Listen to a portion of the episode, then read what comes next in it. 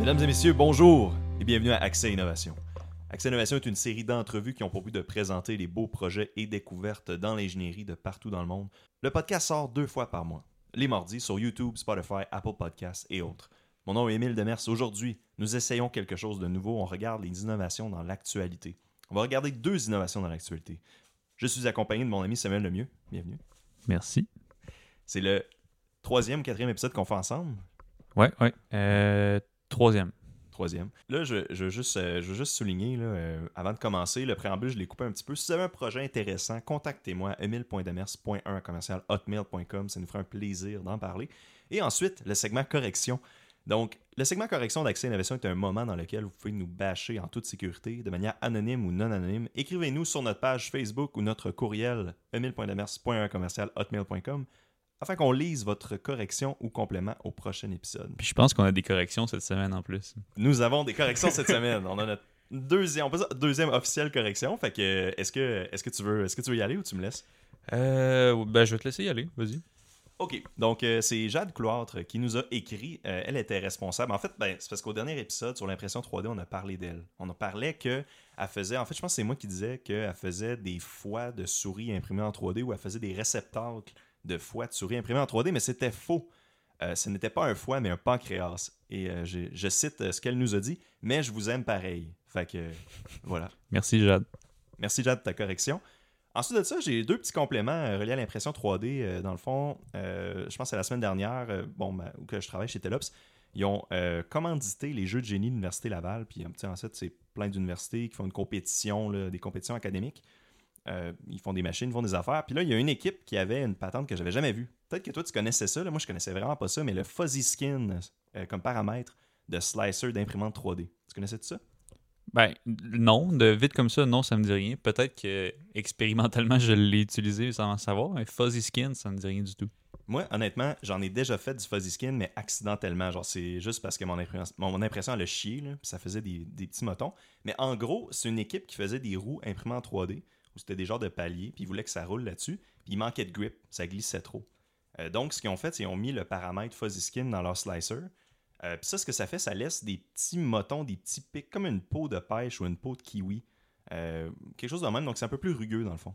Puis ça, ce que ça faisait, c'est que ça leur a permis d'avoir l'adhérence requise pour rouler sur le pont qu'ils voulaient rouler. Fait que. C'est c'est quand même intéressant. J'avais déjà entendu, euh, pour augmenter la résistance au délaminage, de euh, prendre la buse, mettons, puis une fois que tu as fini, tu fais une passe ou que tu descends la buse un petit peu dans le matériel, puis tu viens passer très tu- avec, euh, ben, avec la chaleur de la buse, là, comme un genre de fer à repasser sur la layer. OK? Puis euh, ça permet d'augmenter l'adhésion entre les couches. Il faut que j'essaye ça. En tout cas, tu me diras après comment précisément Ouais. tu coches. Je l'avais déjà utilisé, ça, pour euh, du nylon, il me semble. Ah ouais. Ouais. Ben merci, ok, nice. Puis euh, excellent. Ben ça, c'est la, la deux. Donc on a comme la deuxième correction entre guillemets. Puis là, j'ai un troisième point. Euh, c'est tout juste après qu'on a enregistré, je pense. J'ai vu ça. C'est un documentaire de Vice sur YouTube sur les armes à feu imprimées en 3D. C'est un sujet qui est quand même contentieux. Puis il y a à peu près, euh, je sais pas, 6 ans, on avait vu ça passer, là, tu sais, euh, le premier gun imprimé en 3D. là. Ouais, ouais. Ben, je, je pense qu'à chaque fois que ça arrive ou qu'on la police découvre, mettons, un fusil imprimé en 3D, ben, les- dans les news, c'est partout. Là. Ouais, ouais, totalement. Puis il y a quand même un danger à ça parce que n'importe qui, techniquement, n'importe qui pourrait s'en faire. Là. Puis le Mhm. design, le gars qui avait fait le design, c'était comme une certaine figure publique. Là, en tout cas, en, en regardant le documentaire, il en parle. Puis je ne vais pas embarquer là-dedans. là. Mais c'est juste que ce sujet-là a comme une renaissance. Euh, ça devient de plus en plus populaire aux États-Unis. Il y avait une compétition où que le gars de Vice est allé. Ça s'appelle des Ghost Guns parce que Ouais. t'as pas de. Bon, moi je savais pas. là. Il n'y a pas de, de numéro de série finalement. Puis ça devient comme une genre d'expression artistique puis de liberté entre guillemets. Le monde ils font plein de formes de dragons, puis ils font des guns avec plein de, de, de- de formes bizarres, puis des chargeurs sur le côté, puis plein d'affaires. C'est euh, honnêtement c'est un peu comme effrayant à quel point c'est facile. Là. Tu sais, Dans le vidéo il en fait un. Là. Ouais, ouais, tout à fait. Puis euh, ben, là, c'est parce que c'est de l'impression 3D, mais je, je vais puiser dans. tu sais, quand tu dis que j'ai des connaissances que, genre, qui traînent Oui. dans ma tête, là, Nice, ouais. je vais puiser là-dedans. Puis il me semble qu'il y a une loi aux États-Unis qui dit que un gun est pas un gun s'il est pas complété à plus de 80%. Fait qu'il y a littéralement un marché, là, si tu vas sur Google, t'écris 80% gun, puis c'est genre des, euh, des magasins en ligne qui vendent des fusils ou des pistolets qui sont pas complétés à plus que 80%. Puis tu peux l'acheter comme n'importe quoi. Là. Tu mets ça dans le cart, ça arrive chez toi, pas de numéro de série, puis toi tu le complètes chez vous. Puis ça devient un, un ghost gun dans ce sens-là. Aïe, aïe, ok, non, je connaissais pas ça, effectivement. Ouais, ouais. Ben, c'est pas de l'impression 3D, mais tu sais, quand on dit ah, l'impression 3D, tout le monde peut s'imprimer des guns, ben là, déjà, tout le monde peut à peu près acheter un ghost gun s'il veut. C'est même que la loi est bâtie aux States. Wow, fait que c'est quand même, c'est quand même, ok, ouais, tu vois, c'est comme un peu pire que ce qu'on pensait, là, c'est déjà un thing, là, dans le fond, c'est ça Ouais, que ouais, tu dis? ouais, ouais. Wow, ok, ben, tu vois, je savais pas ça, ben, merci, pour la- merci d'avoir, cet apport-là de, ta- de ton cerveau, on a puisé dedans, là, je suis content. Euh, excellent. Donc, euh, ce qu'on va faire maintenant, on va transférer au segment Le prix est correct Yes. avec Alexandre Desmarteaux, qui a cette semaine une, une innovation euh, pour nous, euh, encore une fois. Ouais, je vais te passer mon micro. Euh, donc, euh, c'est à propos de OpenAI. Vous avez sûrement entendu parler de Chat euh, GPT. Oui. Donc, euh, la question est combien vous pensez que ça coûte par mois euh, runner ça euh, pour la compagnie? J'ai vu, j'ai lu là-dessus hier, puis je l'ai essayé hier. Tu l'as essayé, Sam, toi euh? Euh, non, je l'ai pas essayé, mais j'avais. Je pense qu'il faut que tu achètes des tokens à un moment donné. Ça Non. Ben, il y, a- il y a plusieurs. Il y a des, y a des rip-offs dans le fond. Ben, pas des rip-offs, mais il y a genre des services, des App Store qui sont des copies, puis qu'eux, ils chargent l'argent. Mais quand tu vas sur le real truc, un- c'est un site web, là, euh, puis c'est gratuit en ce moment. Mais le créateur a dit que ça coûtait une fortune à opérer. Ouais. Bientôt, il va le monétiser, là, tu sais. Euh, mais c'est vraiment, c'est c'est insane. là. J'ai essayé juste de, de donner des prompts là, de, de, de, de- dans le fond, de, de création littéraire. J'ai donné des idées. J'ai dit, fais, fais une histoire avec un. J'ai dit avec un YouTuber qui rencontre un barbecue, puis euh, il y a un plot twist, puis finalement, il il a legit créé une histoire qui rencontre un barbecue qui parle. Puis là, à la fin, le plot twist, c'est que le barbecue était dans l'imagination du gars all along, puis c'était juste un genre de. Wow. un puits créatif, là, parce qu'il avait besoin d'un partenaire. Genre, c'est vraiment fou, là. Fait qu'on va pouvoir lui demander d'écrire les prochains épisodes d'Accès Innovation. C'est ça que tu es en train de me dire. Exactement. ça va être exactement ça. Fait que j'ai hâte, euh, on va l'utiliser. Puis, by the way, juste de même, la parenthèse, j'ai aussi posé des questions d'ingénierie. J'ai posé des trucs sur lesquels je travaille. Euh, dans le fond, tu sais, mettons, comment faire la conception de telle, telle affaire. Puis là, il me donnait genre une liste de trucs assez vagues. Puis là, j'allais dans le détail. Là, je disais, OK, mais tel point, comment tu fais? Puis là, il crée une autre liste encore plus en profondeur dans ce sujet-là. Après ça, je re- je reposais la question plus profond, puis il arrêtait pas d'aller plus profond, puis il y avait quand même. Il, Ça- il me nommait Est-ce que ça semblait accurate? Parce que j'ai vu, genre, euh, sur les réseaux, sur TikTok et tout, mettons, des, des gens qui demandaient, OK, fais-moi un script en Python qui fait telle affaire. Puis là, wow, il y a des lignes de code qui apparaissent. Puis là, quand les gens y pastaient dans des, dans des consoles, finalement, le code marchait pas ou il y avait des retouches à faire dessus. Honnêtement, moi, ce qu'il ce qu'il m'a dit, c'était vrai. Genre, c'était bon. Il m'a nommé des normes ASTM à utiliser, puis je les ai vérifiées, puis ils étaient bonnes. Il-.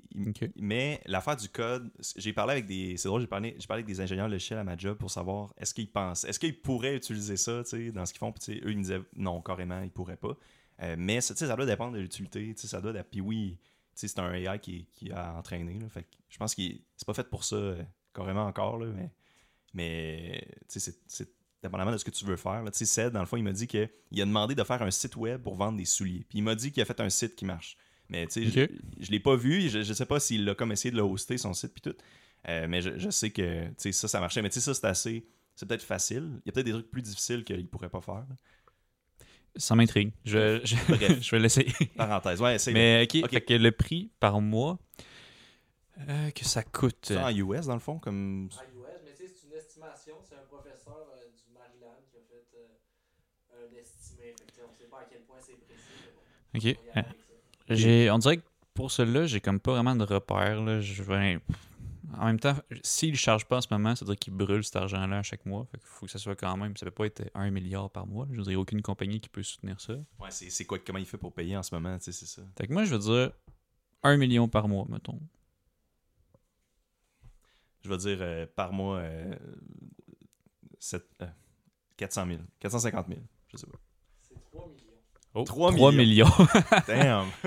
OK, fait qu'ils sont littéralement en train de brûler de l'argent. Fait que là, il faudrait qu'ils commencent à le charger éventuellement, j'imagine. Ouais, mais comment ils font? Genre, c'est quoi? C'est où qu'ils Ben, vont chercher cet argent-là? dans les coffres de la compagnie. Tu sais, en- sûrement que pour eux, ils justifient dans un sens que le- ils sont en train de, le- de le rendre widespread. Un, les gens, ils, commencent à l'utiliser, ils voient l'utilité. C'est un peu genre un free sample, puis en même temps, je sais pas si ça fonctionne de même, mais peut-être que les AI se trainent sur euh, les interactions avec les utilisateurs. Je sais pas comment ils ont trainé leur AI. Euh, ouais, ce qu'ils disent, c'est que ils se basent un peu sur l'Internet, puis en ce moment, quand tu vas dessus, toute l'info qu'il peut te dire, c'est d'avant 2021. Ok. Il n'y a aucune actualité qu'il connaît. Qu'ils- ils ils l'ont trainé euh, sur ce qu'il y avait dispo sur Internet. Parce que Ouais, je je me dis, tu sais, les interactions avec les ut- utilisateurs, il n'y a pas de rétroaction pour, pour les high. Tu sais, Je veux dire, il, ce qu'il- il dit de quoi, puis il sait pas si l'utilisateur, mettons, considère que c'est correct ou incorrect. C'est pour ça que je me demandais, est-ce qu'il Ouais. qu'il se train sur ce qu'on lui dit ou ce qu'on lui fait faire, mais Tu peux, en ce moment, tu peux. Il y a, du- il y a une option feedback. À chaque fois que tu- réponse que tu lui dis, tu peux lui dire si c'était bon ou pas bon, puis expliquer pourquoi. Mais, tu sais, c'est-tu vraiment ça? Tu sais, je connais pas assez ça pour dire à Ouais. quel point euh, c'est juste ça son training. Peut-être qu'avant, en arrière, tous eux, qui ont travaillé, peut-être qu'ils l'ont entraîné de leur côté. Je sais pas comment il fait, mais je sais que c'est comme pas. Il s'entraîne pas à son plein potentiel. Il est pas rétroactif à 100% encore. Euh, mais quand ça va être lan- lancé, mettons, officiellement, payant, là, ça devrait l'être. Intéressant. En tout cas. Mais Bon, merci, ben, Alex. Merci, Alex. Euh, super. Fait que, Sam, ça veut dire que tu as gagné. Ça veut dire que c'est toi qui choisis qui commence. Je, je vais commencer parce que c'est le même qu'on l'avait mis dans le OneNote. Ah, bon, ben, parfait. Excellent. Bon, excellent. Fait que, comme tu disais, ben, cette semaine, ce qu'on va parler, c'est des, euh, des actualités dans, dans l'innovation. On a, on a sélectionné euh, deux nouvelles qu'on trouvait quand même assez intéressantes, qui sont assez récentes aussi. Euh, je peux tout de suite dire les deux. là. La, la première, ben, moi, je vais vous parler des, des avancées qu'on a fait en fusion nucléaire récemment. Ça l'a fait les news euh, il n'y a pas longtemps. C'est quand même assez intéressant. Puis toi, tu vas nous parler ben, des avancées sur l'Alzheimer. Euh, Ouais, la recherche des médicaments contre l'Alzheimer, parce que la- les, les avancées de l'Alzheimer. Ouais, c'est ça, j'avais Ça serait écrit. plus négatif. J'avais écrit exactement ça. L'Alzheimer est rendu plus fort. Ouais, c'est ça. Ouais. Euh, fait que, c'est ça. Euh, premier sujet, euh, la fusion nucléaire. Fait que, en fait, ce qui s'est passé, c'est que le 5 décembre dernier, ils ont fait l'expérimentation puis ils l'ont dévoilé le 13 décembre. Mais tout ça pour dire, le, le mois dernier, il y a un laboratoire en Californie. Euh, en fait, c'est au National Lawrence Livermore. euh, puis c'est le National Ignition Facility qui a, mené ces expérimentations-là. Ce qui est arrivé, c'est que pour la première fois, ils ont eu un gain net avec la fusion nucléaire. Euh, c'est quoi un gain net? Ça veut dire que tu obtiens plus d'énergie que ce que tu as dépensé pour engendrer la, réaction. C'est une avancée majeure parce que la fusion nucléaire, ça, ça déploie, ben, ça développe vraiment beaucoup d'énergie, puis c'est. euh, ça serait un type d'énergie qu'on voudrait utiliser potentiellement pour phase out des, de l'énergie fossile. Fait que répondre un peu à la crise des énergies fossiles. Est-ce que, est-ce que de l'énergie nucléaire de fission, ça, c'est fossile aussi, techniquement? Non, non, non. Fission, ben, fission puis fusion, c'est considéré comme de l'énergie nucléaire. Quand on dit énergie fossile, c'est plus, mettons, le gaz naturel, le pétrole, etc. Parce que je pensais que, le, le- mettons, les, les- éléments radioactifs qu'on veut miner dans la Terre, ça, vu que c'est pas renouvelable, c'est-tu... On considère pas ça fossile, nécessairement? Non, non, quand on dit fossile, euh, ben, peut-être, j'ai pas recherché là-dessus particulièrement, mais il me semble, quand on dit fossile, c'est que c'est en lien avec euh, de la matière organique. OK. Ça, ça a bien du sens ce que tu dis, ouais. OK. Euh, C'est intéressant, ça. OK, bon, excuse-moi. mais c'est un bon point parce que je peux t'expliquer un peu c'est quoi la différence entre la fission nucléaire puis la fusion nucléaire. Ouais. Euh, la fission nucléaire, on le maîtrise quand même depuis quelques années euh, avec ben, les bombes atomiques, mais aussi les euh, centrales de production d'électricité. Euh, quand on dit électricité nucléaire, c'est toujours de la fission nucléaire. On n'a pas encore réussi à harness la fusion nucléaire, puis d'où l'intérêt de cette euh, nouvelle-là. Donc, la- fission nucléaire, qu'est-ce qu'on fait? C'est qu'on prend un très gros atome euh, qui est radioactif. Radioactif, c'est qui est instable essentiellement. Fait qu'on prend, mettons, de l'uranium, puis on va le bombarder pour. euh, oups. on va le bombarder pour euh, éclater le noyau. Puis quand on éclate le noyau, ben, on en obtient deux plus petits, euh, deux plus petits éléments. Puis on va émettre des neutrons. Puis généralement, ben, c'est ça qui est intéressant parce qu'on, mettons, on envoie un neutron sur l'uranium, ben, on va générer plus, on va générer plus de neutrons après le fissionnement. Puis chacun de ces neutrons-là va être un amorce pour un autre fractionnement. Fait que la, la fission nucléaire, c'est un phénomène qui est, euh, qui, qui- un, autosuffisant. Une fois que tu l'as starté, ça, ça continue. Puis deux, c'est exponentiel. OK, ça continue, c'est ça. Ça continue, puis ça peut tomber hors de contrôle assez rapidement si tu Ouais. l'éteins pas, C'est- genre. C'est ce qu'on appelle la réaction en chaîne, là, où est-ce qu'on on a une amorce, puis chaque. Ben, en fait, elle va amorcer d'autres réactions, puis qui, elle, va amorcer d'autres réactions. Hum, il y a manière de contrôler ça, parce que ben, dans une bombe, on s'entend que c'est pas contrôlé. Dans une centrale nucléaire, seul l'est. Fait que, visiblement, on a réussi à le contrôler.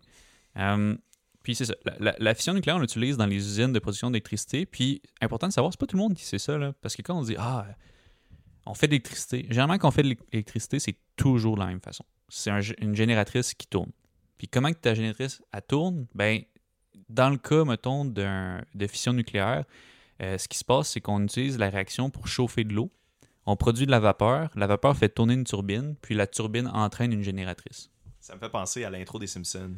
Tu sais, les gros, les grosses cheminées Ouais. qu'on voit là, où Homer il travaille, on a souvent tendance à penser, parce que moi quand j'étais petit, je pensais que ça c'était de la merde. Là, tu sais, Non, non, c'est de, la, de la vapeur d'eau, essentiellement. C'est ça, mais c'est ça, c'est fascinant, genre, c'est totalement clean là, ce qui sort de là. Au final, c'est quasiment la même chose que euh, une centrale hydroélectrique aussi. C'est une turbine qui tourne, qui raccorde à une génératrice. Euh, une, une centrale au charbon, c'est du charbon qui brûle, qui fait bouillir de l'eau, qui fait de la vapeur, qui fait tourner une génératrice. Euh, une centrale au gaz naturel, c'est du gaz naturel qui fait tourner une turbine, qui fait tourner une génératrice. C'est toujours une génératrice. C'est toujours une, tur- une turbine avec une, généra- une génératrice turbine. Ouais, euh, c'est ça. mouvement, énergie. Puis... Parce qu'il faut une manière de transformer l'énergie en électricité. Puis le plus efficace qu'on a trouvé, ben pas le plus efficace, mais le plus efficace pour le coup, c'est une génératrice. Ouais, là c'est comme, là, c'est comme tu dis ça parce qu'on veut pas comme s'embarquer dans une méga parenthèse de toutes les autres générations d'énergie. Ouais, mais ouais, c'est pas, ça le point. c'est bon. Euh, fait que c'est ça. Ça, c'est la, la fission nucléaire. Euh, a- a- après ça, en fait, ben, la, la fusion nucléaire, c'est un peu le contraire. Au lieu d'avoir un gros noyau comme l'uranium, on va prendre des tout petits euh, éléments.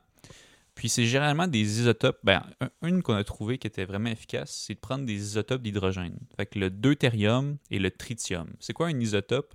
C'est euh, l'hydrogène, puis tu y rajoutes des neutrons. Fait que le, le- la- c'est un petit peu plus gros, la- l'atome. C'est comme un mutant. Moi, c'est moi, je l'avais comme Ouais. un mutant d'un élément. C'est un, genre de mutant là, effectivement. Euh, des isotopes, il y en a dans tout. Là. Euh, par exemple, le carbone 14, c'est un isotope de carbone. Ça, il y en a dans à peu près toutes les, les choses qui sont vivants. Puis, vu que les éléments radioactifs se dégradent, on utilise le carbone 14 pour dater des fossiles, par exemple. Ils vont, Ouais. ils vont mesurer le taux de carbone 14 dans un fossile, puis en estimant ben, cet être-là, comment il y en avait au départ, avec la demi-vie du carbone 14, ils savent depuis combien d'années que c'est mort, cette affaire-là. Ok. Fait que, euh, bref, et on va prendre deux isotopes d'hydrogène, le deutérium, le tritium, puis on va les forcer à fusionner ensemble pour donner de l'hélium. Et là, tu vas me dire, OK, l'énergie, elle vient de où? Ouais. C'est que le deutérium et le tritium, si tu additionnes leur masse de chacun, c'est plus lourd qu'un atome d'hélium. Ça veut dire que la différence de masse entre les deux, ben, ça, c'est un neutron qui s'en va, c'est de l'énergie qui part, l'énergie Ah. cinétique. Mhm. Puis ça, ça respecte le principe euh, de E égale MC2. là. Fait que la différence de masse entre les deux, deux états là, est, est Mhm. perdue en énergie, essentiellement. Ok, puis ça, cette formule-là, me semble, c'est quoi? C'est la, la différence de masse, justement. Et l'énergie, E, est égale à la différence de masse. La masse fois fois la- la vitesse de la lumière au carré. Ok. Fait que là, ce que tu dis, c'est que le neutron qui part. C'est de l'énergie cinétique. Cinétique, ok. Ouais, c'est ça. Puis ça, dans la fission, c'était la même affaire. C'était le neutron qui partait, c'était là, l'énergie, dans le fond. C'est Euh, ça? Ouais, ouais, ben la, la fission, c'est un. Il y a d'autres affaires aussi, là, mais moi je te parlais plus de la, de la fusion principalement. Ok. Euh, Puis c'est. C'est quand même intéressant aussi la, la fusion parce que ça a un très gros potentiel énergétique. Ça, ça générait beaucoup plus d'énergie que la fission nucléaire. La, la- la fusion, je parle. Euh, J'avais dans mes notes, là, c'est euh, 4 millions de fois plus d'énergie euh, la fusion nucléaire que si tu compares avec les énergies fossiles, comme le gaz naturel ou le pétrole, pour la Oh. même quantité. Pour la même quantité de fuel, mettons, de départ. Ouais. c'est Hey, vraiment impressionnant. euh, ouais. C'est ça, c'est super intéressant parce que ben, je, je pourrais en reparler après, mais j'avais aussi dans mes notes que euh, en principe, il faudrait, me- mettons, si tu, vou- tu voulais faire alimenter une centrale de 1000 MW pendant 50 ans, ça te prendrait 2,7 millions de tonnes de charbon, mais ça te prendrait 250 grammes de deutérium, puis, euh, non, 250 kg de deutérium, puis 250 kg de tritium pour C'est 50 ans. fou. C'est donc Puis 1000 MW, c'est beaucoup. 1000 mégawatts, c'est combien de villes, tu penses Je sais pas, mais je- je- il me semble que c'est quand même, tu peux alimenter une bonne ville, peut-être. Ouais, c'est hey, quand même incroyable, pareil. euh, C'est la, la différence de masse. Euh, fait que c'est ça. Euh, Tout ça pour dire qu'après ça, ben, la fusion, ben, pour réussir à faire fusionner ça, il faut que les deux atomes rentrent en collision puis soient maintenus par une pression considérable et une chaleur considérable. Pourquoi la chaleur? Parce que tu veux exciter euh, ton deutérium, ton tritium pour qu'il y ait le plus de chances qu'il y ait des collisions. Puis la pression, ben, pour que tu maximises aussi la, la collision puis la, fusion des, des deux ensemble. Fait que pour faire ça, on va utiliser un quatrième état de la matière qui s'appelle le plasma. Le plasma, c'est quand tu chauffes un gaz à très très haute température tu obtiens un peu ce qu'on appelle une soupe d'ions. Parce que là, les, les, euh, atomes se frappent tellement qu'ils se volent des électrons. Puis là, c'est ça. tu as, un genre d'état où tu as un, un gaz très ionisé. Donc, euh, là, j'ai posé les bases de comment on fait de la fusion. Si on retourne au laboratoire, qu'est-ce qu'ils ont réussi à faire eux? C'est Ouais. qu'ils ont pris 192 lasers. Ils ont visé une petite capsule, gros comme un dé à coudre, pour générer une température de 100 millions de degrés Celsius. Euh, il a réussi à produire 3,5 mégajoules avec un apport de 2,05 mégajoules. C'est pour ça qu'on dit que c'est un gain net. Ça veut dire que la capsule elle a absorbé 2,05 mégajoules des lasers. Puis la, la réaction de fusion elle a engendré 3,15 mégajoules. Fait qu'on a eu plus d'énergie que ce qu'on a apporté. Fait que genre à peu près 33% de plus, euh, rapidement. Euh, ouais, ouais, à peu près. Il y a un bémol par contre sur cette nouvelle-là. Parce que là, les, les nouvelles, quand ils ont appris ça, ils ont vraiment sens- sensationnalisé le truc. Puis, euh, je vais peut-être apporter un bémol que les scientifiques ont amené après. là. Parce que c'est pas, c'est un pas vers la bonne direction, mais c'est vraiment pas gagné encore, la, la fusion. Hum, mais sinon, si je reviens à la capsule, en fait, euh, les lasers, ils pointent une petite capsule. En, des fois, c'est en diamant, des fois, c'est en plastique, là, mais c'est une petite capsule. Puis dedans, il y a du deutérium solide puis du tritium solide. Hum, puis c'est comme une capsule en or. Puis là, les lasers rentrent par la capsule. Puis l'or force les lasers à pointer après ça vers la petite bille. Ça concentre tout dans le fond vers le, Ouais. le petit point. Ouais, c'est ça. qui- Puis euh, essentiellement, ce qui arrive, c'est que la pression augmente drastiquement. Puis ça veut exploser. Puis pour l'explosion, ça se collapse sur lui-même. Puis en se collapsant, ça fusionne à ce moment-là. La réaction, elle dure. euh, c'était genre euh, une fraction de seconde. C'était vraiment pas long. là. OK, puis mais tout ça c'est tout ça c'est beau, tu sais, je- effectivement je, je- je comprends mais euh, pourquoi ça a été autant long? Est-ce qu'on sait pourquoi ça a été autant long avant, avant de réussir à faire ça là, de si, si c'était juste de dire OK, on se met euh, beaucoup de laser puis euh, on le concentre tout à un point, il l'aurait pas fait avant, tu sais-tu? Ça vient un peu de mon bémol. Parce que 192 lasers, c'est beaucoup de lasers. C'est beaucoup d'énergie. là, Puis le bémol, c'est que là, c'est un peu une manigance. C'est un peu comme le- les fiscalistes là, dans les entreprises qui manipulent les chiffres. là. La capsule, elle a absorbé 2 mégajoules. Mais il a fallu alimenter les lasers avec 300 mégajoules. OK, ouais. Tu ok. comprends? Puis au final on a on a, on a Trois réussi à mégajoules. faire, euh, 3 mégajoules, fait que c'est comme C'est 1000 1% fois. d'efficacité Ouais. quand tu regardes ça de Euh, même. T'as dit 100 fois, OK, 100 fois plus d'énergie pour les lasers. Ouais, ouais, c'est ça. Mais ça reste que ça prouve le concept. Parce que que tes lasers aient consommé 300, ta capsule en a absorbé 2. Là. Fait que là, c'est principalement un problème d'efficience à amener l'énergie dans la capsule. Ce que ça l'a prouvé, c'est que la capsule, elle absorbait 2. Ils ont mesuré qu'elle a absorbé 2 des lasers, puis qu'elle a généré 3. C'est ça l'avancée.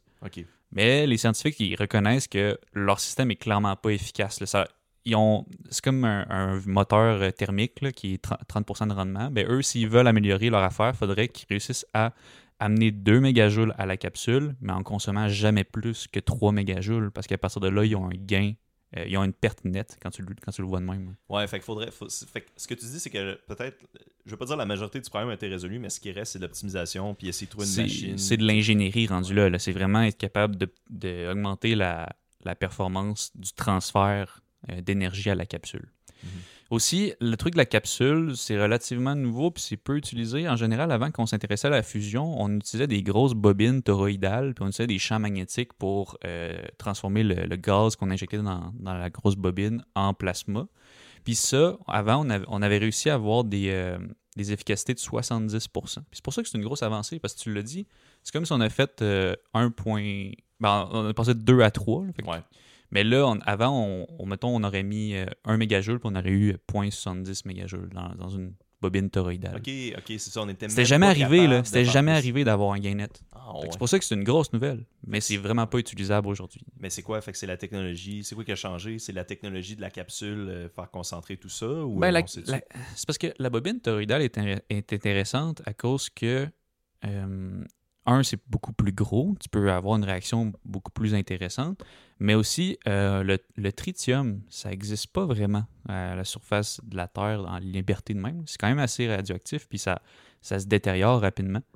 Tandis que le, deutérium, lui, tu le trouves en distillant de l'eau, c'est quand même facile. Le tritium, ben, tu peux le générer, mais tu peux pas vraiment le stocker. Fait qu'un concept de bobine toroïdale, c'est qu'ils mettaient des plaques de lithium dans la bobine. Puis euh, avec la chaleur, quand un neutron frappe le- je pense que quand un, neutron frappe le lithium, ou non, quand un hydrogène frappe le lithium, ça faisait du tritium.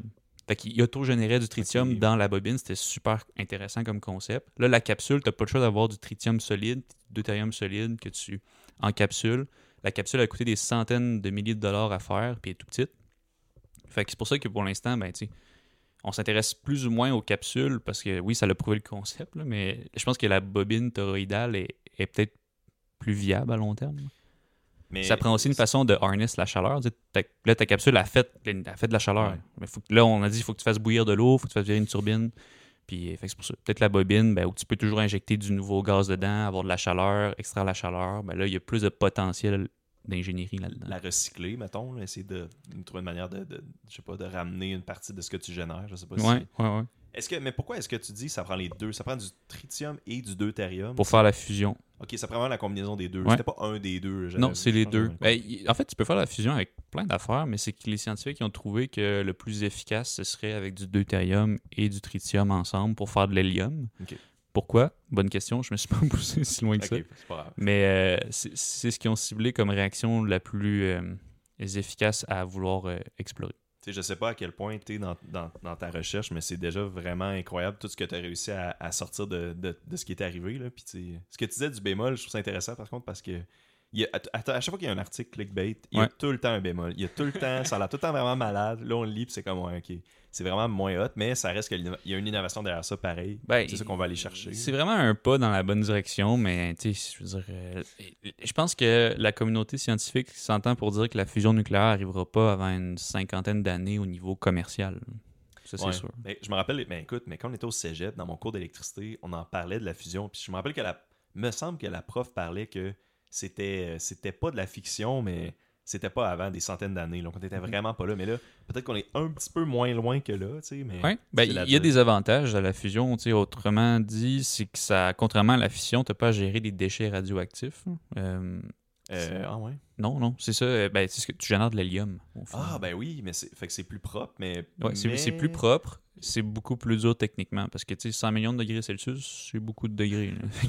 Mais, mais, ta, mais ton, ta source, ton deutérium, ton tritium, eux, ils sont radioactifs. ouais, ouais, ouais, mais très faiblement. je dire, ils émettent pas du gros rayonnement comme un uranium euh, 235 euh, il émettrait. tu sais. Fait que c'est intéressant parce que non seulement c'est vraiment plus clean, mais en plus, ça produirait théoriquement vraiment plus d'énergie. Là. Ouais, c'est ouais, ouais, la, la fusion produit beaucoup plus d'énergie. Puis aussi, fun fact, c'est le Soleil. Quand tu regardes le Soleil, c'est une grosse boule avec la fusion nucléaire en permanence. C'est ça que le soleil fait. Ouais, c'est ça. Ok, j'avais j'avais oublié ça. Euh, fait que c'est ça. C'est pas mal la, la nouvelle que j'avais à vous parler cette semaine. Fait que oui, c'est super intéressant, mais encore là, le petit bémol que j'ai apporté. Ouais. Euh, fait que c'est ça. c'est- contesté un peu. C'est sûr que là, tu vois ça sur euh, euh, CBC, tous les, les channels de nouvelles. Puis, mais en même temps, les scientifiques de l'autre côté sont comme, ouais, cal- calmez-vous un peu. C'est pas... Ouais, c'est pas si incroyable. mais ça. ça reste la première fois qu'on a un gain net, ce qui est quand même une bonne chose en soi. Je me demande sérieusement, les. Puis, nous aussi, on fait peut-être un petit peu partie de ça. On n'est pas très énorme comparé à BBC ou quelque chose comme ça. Mais je me demande, ces journalistes-là qui voient cette nouvelle-là et qui décident, nous aussi, on devrait faire un article là-dessus, à quel point ils savent que c'est bon ou pas. Ou, peut-être qu'ils savent, mais qu'ils font juste pas paraître dans le titre de l'article. Peut-être, il y a une notion aussi de public. Peut-être qu'ils se disent, ben ouais, si je commence à expliquer pourquoi que c'est pas si hot que ça. En même temps, je pense qu'ils veulent que les gens ils cliquent sa nouvelle. Si- S'ils diraient dans l'article, mais c'est pas si hot que ça, le monde qui Ouais, ça. Fait que nous, on mettra pas, mais c'est pas si hot que ça dans le titre. Ouais, Il y a un article que j'ai vu là, de, de presse qui parlait de ça, puis qui était un petit peu nuancé, puis il disait euh, euh, oui, euh, alors il a fallu 300 mégajoules pour alimenter les lasers, mais les scientifiques sont très confiants qu'ils vont arriver à réduire ça. Ah, Mais là, j'étais comme, ok, très confiant, mais en même temps, mettons là, que tu as un transfert d'énergie efficace à 100%, ce qu'on sait très bien, toi et moi, qui existe à peu près Ouais. pas. ça se peut pas, ouais. Tu dépenserais 2 mégajoules pour, alimenter, pour donner 2 mégajoules à ta capsule, tu aurais 3 mégajoules. Mettons que tu n'es pas efficace. Tu lui donnes 3, tu obtiens 2. Ben là, tu es à la limite du gain. là. Je veux dire, tu Mhm. produis 3.05. Mhm. Puis ça, c'est pas une énorme perte. De passer de 3 à 2, là, c'est 66% d'efficacité. Puis c'est encore beaucoup là, pour un, un procédé de transfert d'énergie. Fait que, euh, en tout cas, je suis sceptique. Il Tu restes- ouais, va falloir faire un- ça va être un gros feat d'ingénierie, être capable de transférer efficacement, euh, très localement, cette énergie-là sur la capsule. Ben, j'essaie de réfléchir en même temps, c'est ça. Puis, euh, ouais, je, je, je, je sais pas, là. clairement, j'ai pas la Parce moment que tu solution, dépenses plus que 3.05, tu tu passes à côté du but. Tu dépenses plus d'énergie que tu en produis. que t'en fais. Fait que Puis la aussi, barre est haute, j'ai puis, l'impression. puis en plus, ben, comme tu dis, pour le produire, le tritium puis le deutérium, ça demande un certain niveau de. Ben là, le deutérium, peut-être moins, là, mais tu sais. Le le deutérium, c'est facile. Le tritium, euh, ben, pour le produire, comme je te disais, avec le lithium, c'est quand même assez facile. Mais ça, mais ça consomme de l'énergie. Euh, oui, oui, aussi. Tu sais, mais fait que là, faut que tu penses à ça aussi. Mais c'est pour ça que la bobine toroïdale était intéressante, les plaques de lithium à l'intérieur, où tu générais du Ah, tritium ouais. sur demande. Tu le faisais automatiquement, ouais, Ouais. c'est ça. Fait que c'est ça. Wow. Merci beaucoup pour euh, ce beau sujet. Euh, Yes. Je suis content. Je- honnêtement, j'avais même pas regardé c'était quoi, fait que je suis content que tu puisses pu nous l'expliquer. Puis euh, on a pu, j'ai pu être à niveau là-dessus. C'était ma première fois que j'apprenais en détail sur ce qu'il avait découvert. Donc maintenant, on va changer. Donc j'ai perdu euh, le gassage du prix, donc je passe deuxième. Euh, donc l'avancée sur les médicaments de l'Alzheimer. hein, et non sur l'Alzheimer. euh, c'est un autre article que j'avais vu, puis tu voir que moi aussi j'ai une bémol? L'Alzheimer, c'est un sujet, j'ai l'impression, qui est quand même chaud au Québec. Je sais pas pourquoi, mais on dirait que les sources de nouvelles où que j'entends plus parler de l'Alzheimer, c'est plus des sources québécoises, moins que des sources américaines, des sources anglophones. Je sais pas pourquoi. Euh, j'ai pas vraiment poussé là-dedans, mais euh, je trouve que c'est un sujet quand même intéressant puis que ça nous touche quand même de proche. on connaît tous, ben, je veux dire, on connaît presque tous quelqu'un qui est affecté par ça, cette maladie-là. Fait que je vais commencer peut-être par résumer c'est quoi sommairement l'Alzheimer. Ensuite, je vais vous parler de cette nouvelle découverte-là qu'ils ont faite, euh, qui nous vient par le, le- le- comment on a appris de cette découverte-là. C'est quand même, il y a comme plusieurs degrés. là. Moi, dans le fond, c'est un article de nouvelles ou que c'est une entrevue avec deux chercheurs qui étaient présents à une conférence où que eux qui ont fait la découverte en ont parlé. Fait il y a quand même plusieurs degrés, fait ça se peut qu'il y ait de l'information qui se perde ou ça se peut que ce soit quand même assez sommarisé comparé à la source. Euh, puis j'ai vraiment pas autant de recherches que toi, fait que, en tout cas, on va essayer de voir comment on fait avec ça, ça va être bien parfait. Donc l'Alzheimer, on sait tous que c'est relié à une perte de mémoire. C'est comme le truc qu'on sait, là. Tu sais, la personne affectée par l'Alzheimer qui, a- qui oublie qu'il allait mettre son, Je pense à Alzheimer, puis je pense, mettons, à, à la mamie ou le papy qui a oublié deux, trois affaires, puis ça dégénère, puis à un moment donné, ben, c'est rendu vraiment grave. C'est ça, ouais, c'est exactement ça. Puis euh, c'est ça, fait que sinon, il y a quand même d'autres trucs un peu reliés à ça, clairement. Donc la difficulté à apprendre, tu sais, ça va de soi quasiment. Là. Euh, ben, apprendre des nouvelles choses, je veux dire. Euh, difficulté à gérer l'argent, difficulté à gérer les tâches quotidiennes, euh, euh, la perte des objets. Puis aussi, il y en a d'autres que moi, je savais un petit peu moins, là, mais la désorientation, ben en fait, c'est normal. mais tu sais, mettons, I, I guess que s'il s'en va, mettons, en place Laurier, puis que tu peux avoir un, tu peux avoir un oubli momentanément, puis là, c'est comme, OK, je suis où, je suis, comment je suis orienté? Ça peut être désorientant. Il y a aussi le retrait social qui est intéressant que je savais pas. là. OK? Euh, fait que voilà, c'est ça. Donc, comment ça se passe? Puis tu sais, euh, quand tu te fais, dans le fond, donner ton diagnostic d'Alzheimer, si ça arrive, espérance de vie en moyenne de 3 à 9 ans. C'est, euh, je savais pas que c'était autant drastique, là, mais c'est vraiment une dégénération. Là. Ça, ça, ça m'étonne parce que tu sais, quand tu penses à Alzheimer, tu penses des pertes de mémoire, tu t'imagines pas que les... ça va finir par te tuer. Ouais, c'est ça. Mais c'est ça, c'est, ça. Fait qu'il y a vraiment tragique, une dégénération de système dans le corps, puis à un moment donné, ça peut juste plus continuer. Ouais, c'est le cerveau. Puis il existe des images, dans le fond, de ce que ça fait. J'en- j'en- je pourrais peut-être en mettre à l'écran, euh, mais sommairement, là, euh, c'est le cerveau, dans le fond, il vient vraiment se, un peu se ratatiner. C'est la seule, la meilleure manière que je pourrais utiliser pour le décrire. Puis tu as comme des ventricules à l'intérieur du cerveau qui, eux, viennent enfler. comme. Il faudrait que j'essaie de, montrer l'image. Je ne l'ai pas en tête rapidement. Sommairement, ça ressemble à ça. Fait que bon, euh, le cerveau, on sait que c'est comme l'organe le plus important, je pense, dans le corps. Fait que si ça, ça, se ratatine puis que ça marche plus, ben le reste part avec, malheureusement. Donc, euh, j'ai aussi des petites statistiques. Donc, à peu près euh, 80 868 68 décès attribuables à la maladie d'Alzheimer qui sont survenus de 2004 à 2011 représentaient 4,3 donc de tous les décès au cours de cette période. Fait que 4,3% des décès. C'est conséquent. C'est au Canada, ça, je pense. Là. Ouais, c'est quand même un énorme pourcentage. Ouais. Toutes les causes de mort qu'il peut avoir, là, ça, c'est 4,3% Euh, Fait que c'est quand même beaucoup. Puis ensuite de ça, bon, plus comme, un petit peu plus commun chez les femmes. euh, puis les facteurs de risque. Euh, ça, Je me demande, est-ce que ouais. tu as vu si c'était héréditaire ou si. c'est- Oui. Je, je sais pas, je, je me questionne. Moi, je pensais que c'était comme mainly héréditaire. Parce que quand tu sais que, mettons, tes grands-parents ou tes parents font de l'Alzheimer, c'est là que tu sais que ton médecin va comme t'approcher puis il va te questionner là-dessus. Il y a, oui, l'hérédité, puis c'est relié à un gène quand même important dans ce qu'on va parler, qui est le gène APOE, qui est un gène qui te donne une genre de protéine, la protéine apolipoprotéine E. OK, whatever. Elle est reliée au métabolisme du gras dans les mammifères. Puis là, ça, c'est intéressant sur Wikipédia, tu peux aller voir. Tu peux écrire n'importe quelle protéine qu'on a dans le gène humain, dans notre, génome, le code génétique. Puis il va te montrer exactement, tu vois, il, va te montrer- il va te montrer une image des gènes, là, puis il va te montrer exactement il est où, à quelle hauteur, puis il va te dire, il y a genre une liste de points que ça peut affecter, là, une énorme liste, là, ok? Puis là, j'ai pas, je peux aller là-dedans en détail, juste checker le sommaire, là. Mais si ça vous intéresse, tu peux checker l'entièreté du génome humain parce que le- nos gènes ont été décodés, là, tu sais, Ouais. en début 2000, là, je Ouais, pense. ça fait pas très longtemps, je pense qu'on a séquencé l'ADN humain. Ouais. Non, c'est pour ça. ça aujourd'hui que tu peux payer euh, 100$ euh, sur Amazon puis avoir un test génétique. J'ai acheté ça à mon père. J'ai hâte de voir Ah euh, les résultats. Ouais, ouais, on a acheté ça en cadeau. euh, c'est ça, ça coûte à peu près 100$. Puis, euh, tu sais, ça te donne, c'est ça, des, des, des dangers, mettons, de santé, mais ça donne aussi tout ton, ton historique euh, généalogique, euh, tes Ok. ancêtres, ils venaient de où, euh, puis c'est ça, plein d'infos comme ça. là. Puis, fun fact, j'ai euh, j'ai regardé récemment une vidéo sur YouTube par rapport à des crimes qui étaient non résolus, puis qui réussissent à résoudre avec bon, tu sais, les, les données d'ADN, puis les données génétiques.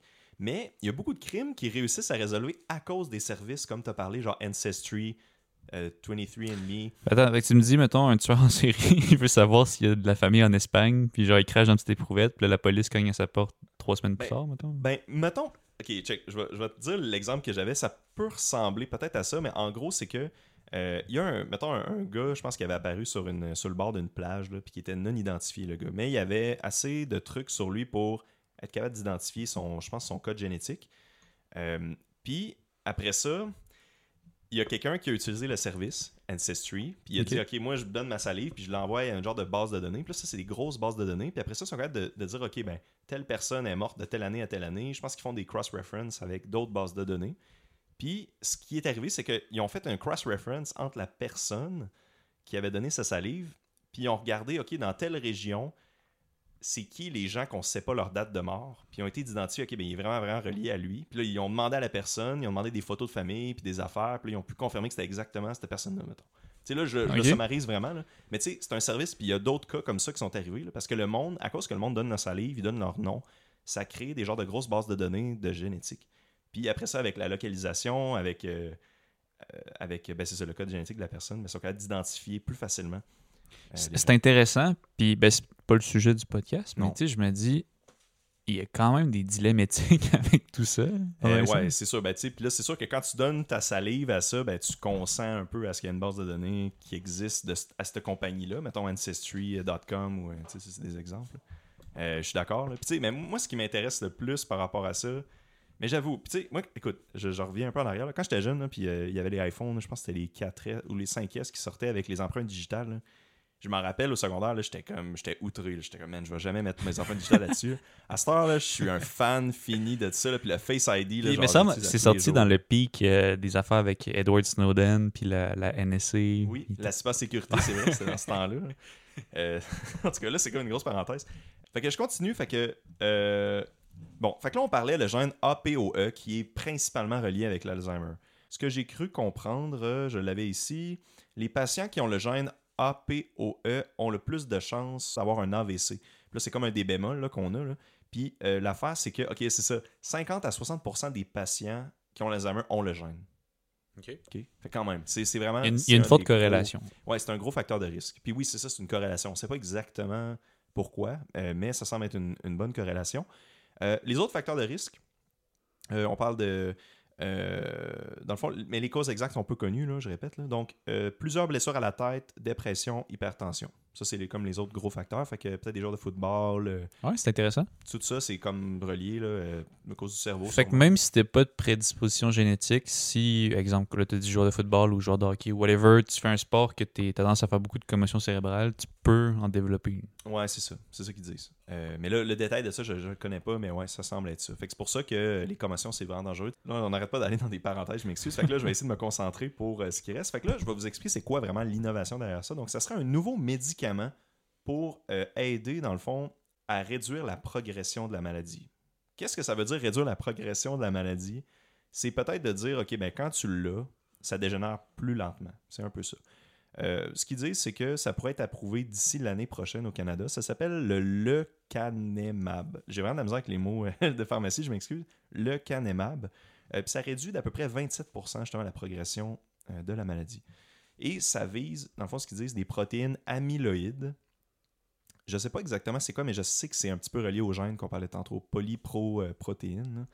Euh, ça semblerait être relié à ça. Euh, puis ce qu'ils disent, dans le fond, c'est ça, c'est une genre d'entrevue avec des experts, euh, des experts plus locaux, je pense québécois ou montréalais. Euh, ils disent que la, ma- la maladie est retardée de façon significative dans sa progression des troubles cognitifs légers vers une démence. C'est un peu ça que je parlais. Euh, puis ça, c'est l'université de Yale, au Connecticut, qui a découvert ça, qui ont fait cette découverte-là. Ils font tellement des recherches, je pense, dans ce domaine-là, que des fois, de temps en temps, il y a une affaire qui pop, puis qui attire notre attention. Ouais. Puis, mais ce que tu dis, en fait, c'est que là, le médicament, il ralentit la progression. C'est ça qu'ils disent. Je sais à quel point. Fait Ouais, il soigne pas la maladie dans un sens plus, il va ralentir la dégradation que la maladie entraîne. Ouais, c'est ça. Et peut-être potentiellement euh, retarder. Ben, je- retarder la mort, c'est c'est bizarre comme manière de le dire, là, mais ouais, faire en sorte qu'à la place d'être maintenant 3 à 9 ans, ça serait peut-être moins que ça. là. Hmm. Mais de combien d'années, je le sais pas vraiment, parce que l'article scientifique, j'ai pas réussi vraiment à le trouver. Puis là, ça, c'était des résultats qui ont présenté une conférence. Ça semble un peu exclusif. Là. Je veux pas je veux pas dire qu'ils sont trop exclusifs, là, mais ça semblerait être plus exclusif. Euh, Puis là, ce qui est intéressant avec ça, c'est que je voulais un peu mettre en perspective, c'est-tu important ça ou pas de dire on a un nouveau médicament pour l'Alzheimer? Il y en a-tu beaucoup des médicaments pour l'Alzheimer? Moi, je le savais pas. Le dernier médicament approuvé pour l'Alzheimer, ça fait 20 ans. OK? Fait que c'est majeur, là. S'il est approuvé au Canada d'ici l'année prochaine, c'est majeur.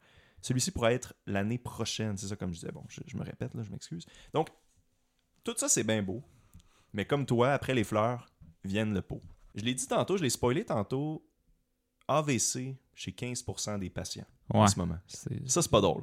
OK, c'est vraiment pas. euh, c'est vraiment pas. euh, c'est quand même des, des effets secondaires désagréables. oui. tu sais, mettons, on parlait, tu sais, quand on parlait de la COVID, là, les vaccins de COVID. Ouais, ouais, ça faisait genre, des, Je sais pas de euh, combien. Des caillots, je pense. Ouais, des caillots, euh, ça peut faire des caillots, puis les filles avaient un petit peu plus de probabilité d'avoir des caillots, mais les probabilités que t'en as. C'était minime. C'était quoi? C'était genre, je pense que c'était 0.1%, j'ai envie de dire, là, ou 0.001%. Là, Et c'est là, 15%, ouais, c'est- quand même énorme, là, tu sais. Donc, euh, les patients qui prennent ces médicaments-là doivent avoir des scans au cerveau mensuels. Puis ça, c'est à peu près 900 dollars à chaque scan. Ouais. En ce moment, là, les assurances, c'est pas sûr non plus qu'ils le couvrent parce que. Le médicament lui-même, est-ce que tu as le prix? Euh, oui, euh, non, non, je l'ai pas. Mais il- le coût est élevé, disent. Ben, c'est ça que je suis en train de me dire parce que tout, on dirait que tous les médicaments de même, un peu comme euh, les médications, le sida, je trouve, je trouve que c'est un bon parallèle. là. Il y a des médicaments pour ralentir la progression du sida, mais je pense que tu peux pas vraiment le soigner, ou du moins pour le moment, non. Puis c'est un peu le même principe. Là, je veux dire, le médicament coûte un certain prix, mais euh, je pense que c'est. Est-ce que c'est Martin Shkreli? Euh, en tout cas, c'est un gars qui avait Oui, il avait acheté. il y avait la compagnie qui fait ça, puis il a bumpé le prix du médicament de- des milliers de pourcents de plus que ce que ça c'était avant. tu sais. Parce que c'est- au final, c'est des médicaments que les gens ils prennent pour mourir moins rapidement. tu sais, C'est Mhm. vraiment ça. Fait que t'en s'entends que tu es prêt à payer le prix que ça va coûter. Ouais, c'est ça, c'était tellement trop de cul. Genre, Ben, c'est ça. Puis là, ben moi, je- en tout cas, j'écoute ça, puis je me dis, ouais, t'es là, les scans à 900$, puis le prix de la- la- du, du médicament va sûrement être super élevé, puis c'est poche, là, biomédical, on dirait que c'est un peu ça. là. Totalement, ouais. Puis c'est- souvent le même. Puis là, des fois, les assurances, ça aide, mais là, justement, les assurances couvrent sûrement Mm. pas ça au début. Ils l'ont pas dit le prix. Peut-être que c'est pas encore déterminé non plus, justement. Peut-être que c'est comme ils sont en développement, puis après, ils vont, ils vont Mhm. déterminer, déterminer un prix clair. là. Pendant que j'y pense, je pense que c'est euh, c'est la- cette semaine ou l'autre avant, parce que vu qu'on parle d'actualité, le, le président de Moderna, je sais pas si tu as vu ça. Non. Ben, les vaccins pour, pour la COVID. Ouais. Euh, avant, je pense que c'était 20$ ou 30$ le- la dose. Il a bumpé ça à 140. Hein? Ouais.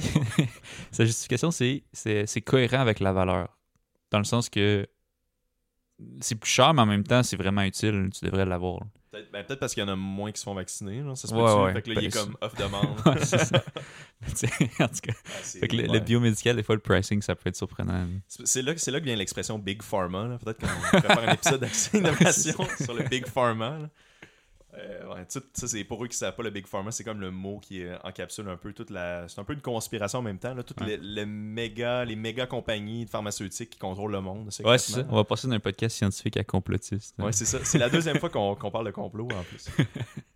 Excellent. Donc, euh, fait que là, ce que je disais, donc les patients qui ont le gène APA ont encore plus de chances d'avoir un, AVC, du 15% qu'on parlait tantôt, et justement, 50 à 60% des patients ont le gène. Fait que c'est quand même, c'est au moins 15% dans le fond des patients euh, qui peuvent avoir des AVC. Donc, si tu as le gène, tu auras un petit peu plus que 15% de chance de faire un AVC. Ensuite de ça, bon, le, coût du lecanemab qu'on a mentionné, on ne sait pas c'est quoi exactement. Ensuite de ça, euh, il doit. Là, ça, c'est relié un peu à l'attaque que tu fais, que le médicament fait.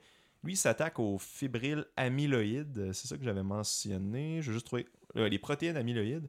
Et tu dois prouver avant que tu en as des protéines, puis sont où exactement. Puis ça, ça peut coûter de 1000 à 5000 dollars cette étude-là de ton corps. Et finalement, le, médi- le médicament est injecté par intraveineuse aux deux semaines. Donc, c'est un défi d'infrastructure, un peu comme les chimiothérapies. Ouais, c'est quand même intrusif comme traitement. Ouais, c'est quand même, tu sais, il y a beaucoup de bémols, là, effectivement. C'est pas, on est loin de la Tylenol là, que tu prends avant de te coucher. Ouais. puis- Totalement. Peut-être qu'un jour, tu sais, que genre dans 200 ans, tu avoir une petite pilule, tu sais. qui Ouais, peut-être. Ça, là, ça serait vraiment malade. Je pense que comme, comme ce que moi j'avais amené avec la fusion, puis ça c'est vrai après ça pour plein de nouvelles scientifiques, on... c'est- jamais optimal le jour Ouais, 1. On n'est pas rendu là encore, là, ouais. Puis la science, ben, c'est un peu ça, c'est de l'amélioration continue, puis tranquillement on va arriver à de quoi qui, qui va être réellement viable à un coût euh, qui fait du sens. Je, je l'espère. Ouais, moi aussi, totalement. C'est ça, c'est assez. euh, C'est pas mal tout ce que j'avais, honnêtement, là-dessus, parce que ça, ça allait pas plus dans les détails que ça, puis ça me tentait pas nécessairement d'ouvrir euh, plusieurs articles scientifiques pour aller creuser l'historique de Alzheimer, mais c'est ça. On, voit- qu'il y, a des- trucs intéressants derrière ça. 27%, la progression de la maladie, c'est quand même une maladie dégénérative. Fait que de, de régler la, la- la progression, de résoudre la progression, c'est ça que tu veux faire. Mais euh, il y a une coupe de bémol. là. Mais tu sais, moi, mettons, moi j'aurais l'Alzheimer, je serais, je sais pas si je serais prêt à, je pense que je serais prêt à essayer. là. Ben, je pense que oui. Dépendamment de mon âge, là, tu sais. Euh, Ben, c'est ça. Ouais, quand, quand tu, quand tu sais que tu vas. t'as- plus rien à perdre dans un sens. Ouais, c'est ça. C'est un sujet délicat, là, mais Ouais. en tout cas. Mais c'est pas mal tout que j'avais euh, pour toi, Sam, aujourd'hui. d'abord. Ok, ouais, merci, c'était super intéressant. Puis Ouais. dites-nous si vous trouvez ça intéressant, ces formats-là. On essaie de garder ça quand même relativement court, puis arriver avec des sujets intéressants. Ouais, 48 minutes, euh, c'est quand même bien. Ouais, ouais. Donc, ça conclut l'émission pour aujourd'hui. Merci beaucoup pour ta présence, Sam, encore une fois. Yes, merci à toi. Merci aux auteurs surtout d'avoir écouté Accès Innovation. Pour plus d'informations, consultez nos pages Facebook et LinkedIn. À la prochaine.